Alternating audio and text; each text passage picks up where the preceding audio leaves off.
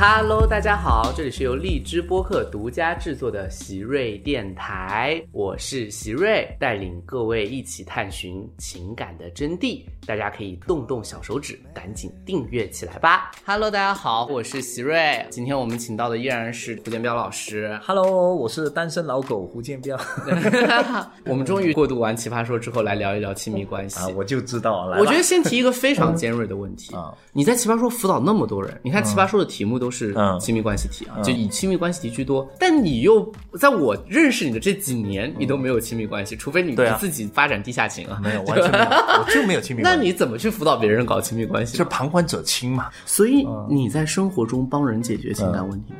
年轻的时候会。现在不会了。不敢，不想，哎，为什么？好奇怪，不应该越活越智慧吗？不会不会，你活越大，你会越知道，就是感情这件事情没有答案的，走到最后就是你愿不愿意，就这几个字。嗯你愿意扛的话，所有就是别人眼中的问题，在你眼中都不是事儿，那这段感情就一定走得下去。你真的不愿意，对方条件再好，对你来讲都是天大的事儿，能够怎么调呢？所以那如果现在有人有感情问题过来找你咨询解决，你怎么办？我就当做是一个树洞，就是就是让他倾诉。就好了，但是你不给哦不给建议哦的。我有时候真的是忍不了的那种，我就会挑几个问题去刺一刺他。我们做教练的人，我们就擅长问问题嘛，就问一些问题，让他意识到，其实就是他铁了心要分，或者对对。其实你现在问我，只是确认你内心早就有了答案，要不然呢就是他很渣，然后他什么你让他就是又当又立，什么都想对。对对，就人都是这样子，在感情的那个波折当中的时候，你渣你是不会觉得自己渣，你只会觉得对方亏欠你。我爱戳这些人啊，但是其实其他的都没什么好教的。就而且老实说，到我这个年纪，我身边的朋友感情哪还需要人教啊？自己都完全搞明白了，你要和不要而已嘛。对，所以就确实。嗯那我就比较好奇，你这些年为什么没有感情经历？我是肯定不相信说没遇到合适的吧，因为喜欢你的特别多哎我还真是没遇到。你的后援会叫太太团，熟。就是我觉得你的粉丝跟亲密关系是有非常容易对应的。我来问你，为什么你会很想要一个伴侣？我倒没有说很想，但我觉得为什么你要拒绝有一个？你没有刻意拒绝，你的意思是？我觉得应该是这样问哈，不是我为什么不要找，嗯是为什么你会想找？人本来天然出现的，你自己最自在的状态就是一个人。那确实是啊。对你为什么最想找？我问这个的原因是因为只要你说得出这个原因，我就能告诉你为什么我没有。因为我觉得就是有时候两个人在一起提供的快乐比一个人多。好，我没有这个感受。我不觉得两个人在这期节目一起的仿佛我在逼婚，好害怕。我真的是这样子。比如说，有的人觉得需要一个伴侣，是因为他会觉得孤单感；很多人会觉得一个人的时候，你希望有人倾吐。嗯，我很坦白跟你说，我很享受这个孤单感。我觉得我有病，我也知道一般人不是这样感受的。但是你知道我会到什么程度吗？我会很享受去到东京银川站啊，早上上班的时候，一大堆人，你往一个方向走。我刻意在他早上上班人都很多，人都窜动的那段时间，走到旁边的咖啡桌，他的咖啡桌在二楼，然后在楼梯栏杆上可以望下去看着人头。对，我就刻意在那个时间让自己坐在那个咖啡座上，就是买一杯咖啡，静静的在那儿看着，我要感受那份孤独感。我又感受到我和全世界不一样的那份感觉。我感觉孤独的时候，我不会觉得是痛苦，我会觉得是一个很有趣是的享受。对，我有点享受。所以你说我会有觉得孤独而去找伴侣，我会觉得很奇怪。你这个回答我比较相信，因为你要说你完全没孤独感，我就觉得不相信了。但是你说你是在享受你的孤独，我怀疑我的孤独和别人的孤独是不是不一样的那个感受？哎，或者我这么来说哈，我觉得这个问题应该先倒回第一个问题，就是你的生活中，你一个人的时刻会做些什么？因为我们好像都比较清楚，你是一个偏工作狂的人，你的工作就肯定占据了生活中绝大部分。健身啊，我的生活就是健身、手机刷屏，然后工作。我现在日常是这样，所以你一个人闲下来会做什么？除了健身，就是看看手机、就看手机、看看讯息、看书。你想想看啊，我下班回家了之后 也没有回家，下班了之后我就去健身，我去健身房差不多一个半到两个小时时间，剩余的其实就是一堆碎片时间。我周六周日也去健身房，那有时候周六周日真的是我知道，我们出去工作的时候，我经常看到晚上十二点你还在健身。对啊，因为你工作下的比较晚的时候，你还是要健身。你每天都要健身。我每一天都要。我等下七点到八点要给人上课，上完课之后我还得去健身房，我每天都健身。然后周六周日如果得空的话，我会干嘛呢？比如说我会跑到去某个商场，就是做我刚才说的那件事情，就是找一个商场，看着，就坐在那儿一个人吃饭，看身边的人，我就这样。哎，我有个疑惑哈，所以你是不喜欢聚会的，对吗？就是那种对我来讲这个好像好像是消耗，但还好我们奇葩说有一系列的人都不喜欢，因为局中也不喜欢，嗯包括我们认识很多朋友都不喜欢。就是你肯定就是纯 K 的局啊，什么那种局啊，你是不乐于参加的。我乐意去，纯 K 我乐意去，纯 K 什么？为什么？唱歌啊。哦，唱歌是乐意的，就是哦单纯的那种。我感叹的原因是因为我在想，你看看书、看讯息，补充脑子，然后锻炼、补充体力，就你的生活真的是一个很无趣充电充完了电就要去工作 消耗的状态。我是很无趣的人，所以我完全没有这一方面的。就是其实你是可以没有社交的，是吗？你没有想过要约会，没有想过要就是我从年轻开始，就是从中学开始有所谓的烦恼心事的时候，对对对你知道吗？人到一个年龄层的时候，会突然间发现有所谓烦恼这件事情。对对对对年纪轻没有心。事嘛啊。我从我开始有烦恼这个意识之后，我至今啊想找朋友倾诉，嗯，我已经四十多岁了，嗯，十几岁到现在，嗯，想找朋友倾诉的次数，我屈指可数，那你就是都是自己消化吗？都自己想啊。就为什么不呢？是你觉得找朋友倾诉你做不到，还是什么？为什么要？也不是说为什么要，就是多一种可能嘛。你为什么会没有选择那外一个？会有，就比如朋友撩拨我的时候，哦你就会想我反正说说撩撩撩撩撩的时候，我就说嘛，对，也不拒绝，但是你自己主动，你就不会做这个选择。我不敢就有这个需要去找人。我好奇问一下，你找人倾诉的时候，你得到什么？我没得到什么，我就得到宣泄啊。比如我就会约冯小鹏出来，哦你说我们俩聊天，十句话里面有九句都是废话 OK 八句话不能播，干嘛呢？其实就是聊啊，也没有恶意，就是跟他抱怨说，我现在遇到一个工作很不爽，然后这个工作怎么这么叭叭叭叭，但是你不觉得聊了之后会很不开心吗？没有啊？聊完之后，整个人回去神清气爽，可以说我要今天不聊我就睡不着。我不是，我有试过跟人家哦倾吐完了之后，我觉得我的情绪会陷进去。哦，我是一个那种聊完就过的人，所以这种人很不负责，你懂我？就是你身边的人可能会把它当回事儿，因为我可能不停的说不停的说，然后他觉得这个事儿对我的影响很大。其实我隔天就没事儿了。但我为什么找冯晓彤玩的好？是因为冯晓彤也是那种不 当回事儿，对，就哈哈哈哈。然后到了晚上，冯晓彤说：“其实吧，今天你有没有很伤心，对吗？你只是想出来吃顿饭，对吗？”我我懂那个感觉，对对，就我是一个需要靠说话来来宣泄情绪的人，就是屁大点事儿我也要说说说说。我不能，我会越说我会越上头，哇我会陷进去。嗯，难怪了。所以你就让自己不去想那些，最好就是。做就是啦，你你真的是什么地方不对呢？做了一个决定，做了决定之后，后面什么烦心事都不见了。很多时候烦心不就在于你不敢做那个决定，或者不想做那个决定吗？我其实特别好奇，对你刚刚说想说过，你会愿意一个人出去吃饭，这件事情我做不到，我完全可以，而且我完全不行，。我从来没有一个人走进过餐厅，我不行，我很少跟朋友走进 走进餐厅。特别是好餐厅，我非常乐意一个人去吃。所以你说什么一个人吃火锅什么，我还真一个人吃了好多次。巴赫里潮汕牛肉火锅，我吃了好多次。巴赫里打一下钱。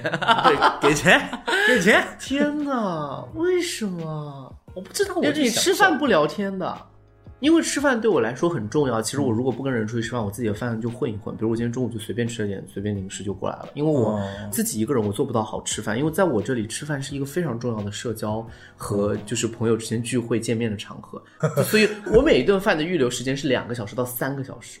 太夸张了。我的吃饭是食物的祭礼，就你从坐进那个餐厅开始，享受那个。不，你从坐进餐厅开始，当那个 menu 在你手上一展开的时候，这一系列的仪式正式开始。你怎么会拿来跟人聊天呢？哦，所以我其实没那么在意食物，我是只要跟朋友去高端餐厅也可以，去路边摊也可以，但只要朋友在我身边就行。我不行，我在吃饭就是这样，所以我自己吃饭就很混，就是混一混。我不拒绝朋友，我觉得跟朋友聊是开心的，但是在我的光谱里面哈、跟朋友聊天是一件消耗的事情。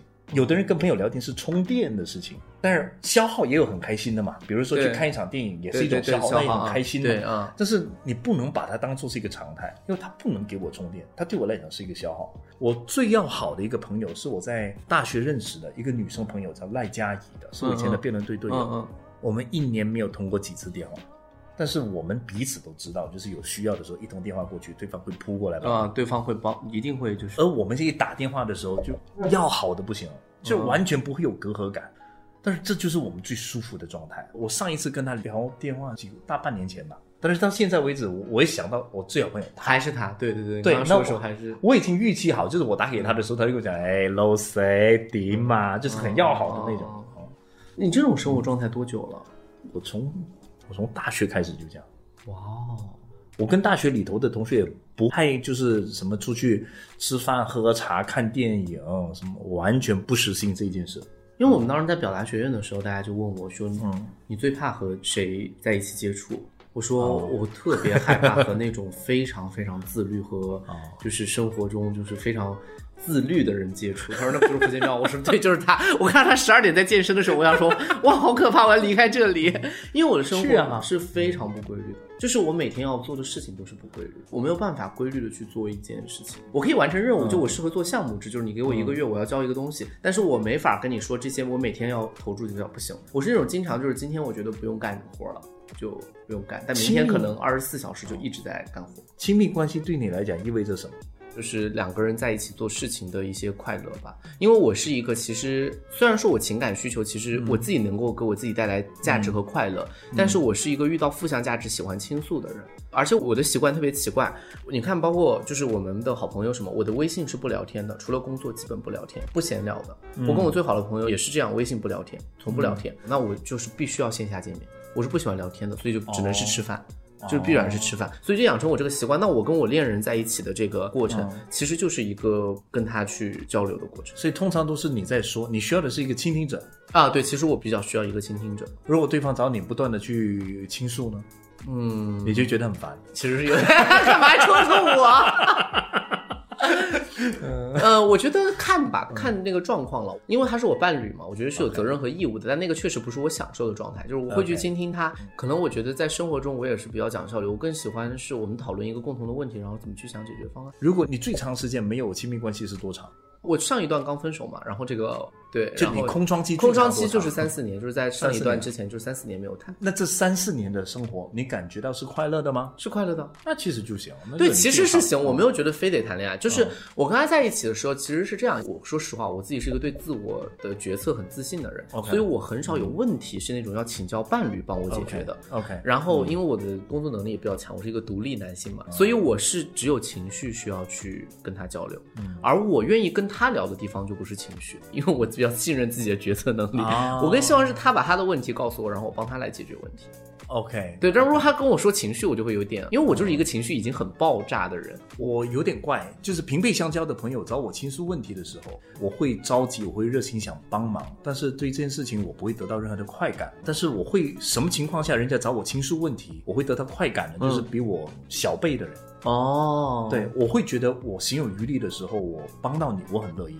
而且因为帮你的这个过程中，我不会为你太过焦虑和烦心，因为毕竟不是我的事。不不不是，对对对，我就很自在，但是如果是我的好朋友跟我讲问题的时候，我会不由自主有压力感，我会很哦你会焦虑，真心的想要去帮他解决这个问题，你会把他的问题转到自己身上。我会上心，所以我这一辈子啊、我很少，我即便是好朋友啊，嗯。不讲真正亲密关系，亲密的好朋友很少，真的是屈指可数，嗯就是曾经走到进我的内心，跟我能够很密集的，就是内心交流的那一种，屈指可数，真的是屈指可数。对我是不容易，嗯我觉得很多人应该就是真心朋友，应该还是比较少。我的距离感会比较远，我不爱开放我自己给别人，我会觉得很不安。我觉得好像你在指导大家，或者你自己在表述的过程中，也基本不会打开自己，对，所以像奇葩说，我这种人是特难受，你知道吗？就是因为奇葩说逼着人打开自我。对你没有自我，你只是很干的说道理，没人爱听，所以每一个人非得要让你自己血淋淋的剖出来给大家看你的真心，不然的话，你人家就是不喜欢。其实我不适应。我也觉得，他们总爱说奇葩说是一个观点表达和语言节目，其实奇葩说真是一场真人秀，只是它真人秀的设置方式不一样而已。你说有多少人的人生的重要节点都是在奇葩说完成的？对，而且我跟你说，就在奇葩说，每一个辩手说出来的自己的那个价值真本色，是他生活中估计一辈子没机会跟人家这么如实的剖出来给人家看。这倒是。哎，那我就觉得很奇怪。那你现在这个状态持续这么久，从大学开始，那你谈过恋爱吗？非正式的谈过一段，哇，什么叫非正式？这个用词好就是严谨。两个人会就会发光会会出来 dating 什么的，但是就没有把话说破的那种啊。就是那个确认关系的前期，呀，然对，后就后来是就啥那种比较灵活的一种状态，对，就只有一段。对啊，完了，大家都以为你是一个情感丰富或者搞地下情的人。我完全没有，可以指天发誓的，我是没有在爱情上有任何的认真的有过任何的伴侣，而我至今依然没有觉得有任何缺憾。我现在想到就是找一个伴侣，对我来讲就是为什么为什么要这么大成本去做一件我自己都没有想到有什么好处的事情？哇哦，你是不习惯和别人在一起生活了是吗？我能够和别人在一起生活，但是我不需要和人在一起生活。我跟之中是室友，哦我知道，我知道，们家就跟职中学长是室友我。完全能够配合，我无所谓。但是我以为你说是我真关系，，你能和他跟他在一起生活吗？你不能想象这件事情。我不能想象这件事情。如果他干涉了你的生活节奏呢？你不能想象这件事情。这也就是为什么我不觉得不愿意对吗？一个伴侣，对，因为成本太高了。对，因为你的节奏肯定要为他改变啊。对啊，你现在这个时间安排的这么满满当当，他怎么可能每天让你去健身啊？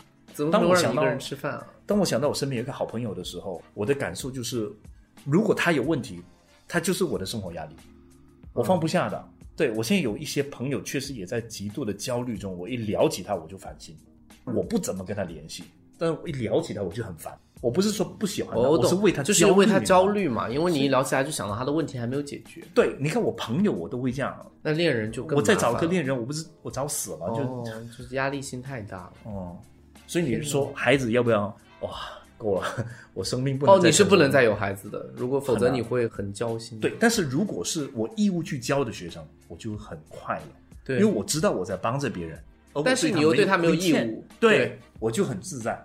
所以辩论也是的，就是你难怪你这么喜欢带很多师弟师妹学生。我不介意啊，对 我来讲，，对因为对，因为你嗯帮到他了，然后你有没有义务，你会放松自己，我爽。但是对，如果有孩子就不一样，因为我一直以为你热爱教学的人应该还是想有孩子的。你让我去义务领养一个孩子，然后这个孩子有别的主要的爸妈，嗯然后短期来给我教，我非常用心的去教，我非常 教别人孩子很喜欢，对，就是你 学好不学好这件事情，我会尽心，但是但是其他你就看你自己无所谓，对 对，那也还行。哦，你这样，你为什么会在亲密关系里面给自己这么大压力啊？不是我给的，就是我天然就是这样，我的羁绊感很重。一旦我认定你了之后，这个人在我心里面的影响很大。但是说实话啊，就从真实生活的影响作用不大，那当然，他也不会干扰到我的吃饭，也不会影响到我日常的生活作息生活。你就在我心里面扎了那个钉子，在那一直拴着某样东西，我就很难受。所以我不轻易，这十年来我已经试过了，就是多了好几个会，我已经觉得很要命了。哦，天哪！对，所以那一段在你人生当中那种怎么散掉，就是自然而然散掉的，但是我太年轻了，想试试看的一种。然后就觉得怎么了，就没必要。后来到一个活动中，两个人的那个方向有不一致，就觉得这个人不对，那就算了。那我再问下面一个大家好奇的问题：嗯生活中追你的人应该还是有很多吧？追求你的，当年还是挺多追求的，但我当当年啊、年轻时候我反正在肯定是很多很多的。对这个年纪的，首先就一定少了嘛。第二个就是在一个圈子中待久了，大家知道你这个尿性的时候，也不会有人来找你。但是你到一所以你怎么回绝别人的告白的？哦，我最离谱的一个回绝方式是跟他说，我觉得你不合理，就 他不合理是什么意思？我觉得这个需求不你这合理。个想法不合理，天哪！你要开始跟他分析一下。我就开始辩论。我这个是我最傻叉的一个因为我感觉好像你你不是很会拒绝吧？我很会很会拒绝。我不会让人有机会当我面提出来他的想法。当你意识到这个的时候，你就开始好、撤离。他不会有机会说话。天哪！那你有考虑过你拒绝他其实很伤心吗？我现在不会。那你拒绝完了之后，你还能那样面对他吗？就是当然了后面的，哇哦，那你还确实处理的很干净利落。我跟你讲，会处理不干净的，一定是你跟他也就是其实你还是就是享受那个状态。对，你还跟他暧昧了好长一段时间，你才会不知道怎么处理。天，一定是这样的。因为我在想，我们出去做表达学院或者做那种，一定有很多人给你释放过一些信息。哦，表达学院倒没有，没有啊？我们做成人培训这么多，表达学院反倒没有。哇哦，大家都好爱学习，就我端出来的那个姿态，不会让人家有任何让人感觉不敢冒犯。不会有任何想法。嗯家人呢，为这个事情着急过吗？呃，五年前会有，现在就都好了。对，自从我二十多岁开始到三十五岁，他们就比较焦虑；到三十五岁之后，他们就死了那条心了。对，因为你知道，你这一段时间就是辩论圈有个说法，就是你和嗯熊浩学长同时构成了两个谜。有什么好迷的？就是两个如此优秀的男士，大家总会有一些窥探私生活的欲望，然后发现他们的私生活又极其的，就是起码在可视范围内又感觉极其的有规律，也确实没有、没有感觉他们在欺骗，感觉很奇怪，甚至也揣摩过地下情，包括其他原因。我倒很好奇一件事情，为什么大家对这件事情会这么这么好奇而不解呢？是因为很羡慕我们这些能够选择单身的人？我猜想啊，我的想法，因为我一般也不是一个很八卦的人，但如果我关注的话，嗯我一般就会想说，哇，这么优秀的人，让我看看他的伴侣怎么样比我强。我以前呢，对于别人八卦我这件事情呢，我会觉得其实很反感吧？不反感啊不反感啊。就烦。我怎么跟你解释好？但是我到这个年纪了之后呢，我突然间意识到一件事情，就是我看世界的方式和别人看世界的方式不一样，所以我特别理解那些人的好奇。我会很乐意和他们交流关于单身或者不单身或者单身的选择这件事情，因为反正来到我这个年纪之后啊，你会发现很妙，就有人开始去反省或者去醒思单身的意义究竟是什么。嗯，即便他有伴侣，对，对，这个时候反倒是和我聊的对，反而是他们开始羡慕单身的生活了。对他们会问单身状态是怎么回事。会，因为我知道你一直是跟菊中学长和葛丽姐合住嘛，对不对？你是怎么有勇气要跟一对情侣合住呢？他们俩都不介意，我介意干嘛？是他们怎么有勇气让我跟他们住一块儿啊？这不是吗？为什么我要在意这个？因为我是绝对不会跟情侣合住哎。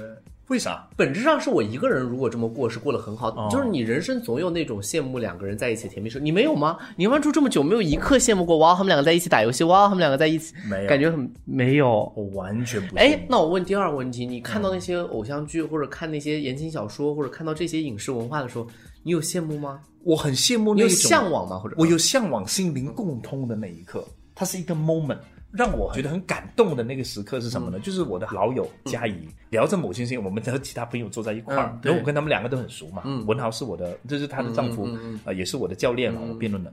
那么在聊着聊着的时候，当某一个话题我知道跟他们是相关的，然后看到佳怡我的这个好朋友和她丈夫两个人坐在桌子的两端的时候，然后眼睛一对视，一笑，眼神飘开，继续参与到这个社交话题。我看到这一幕，哦，特别感动。对，就是那种一个眼神就能够贯通对这种默契感。对，就这一刻我会嗯特别感动。但是你说身边有一个人陪着，然后吃饭什么的都在一块儿，我会不会有什么感觉？我完全没感觉。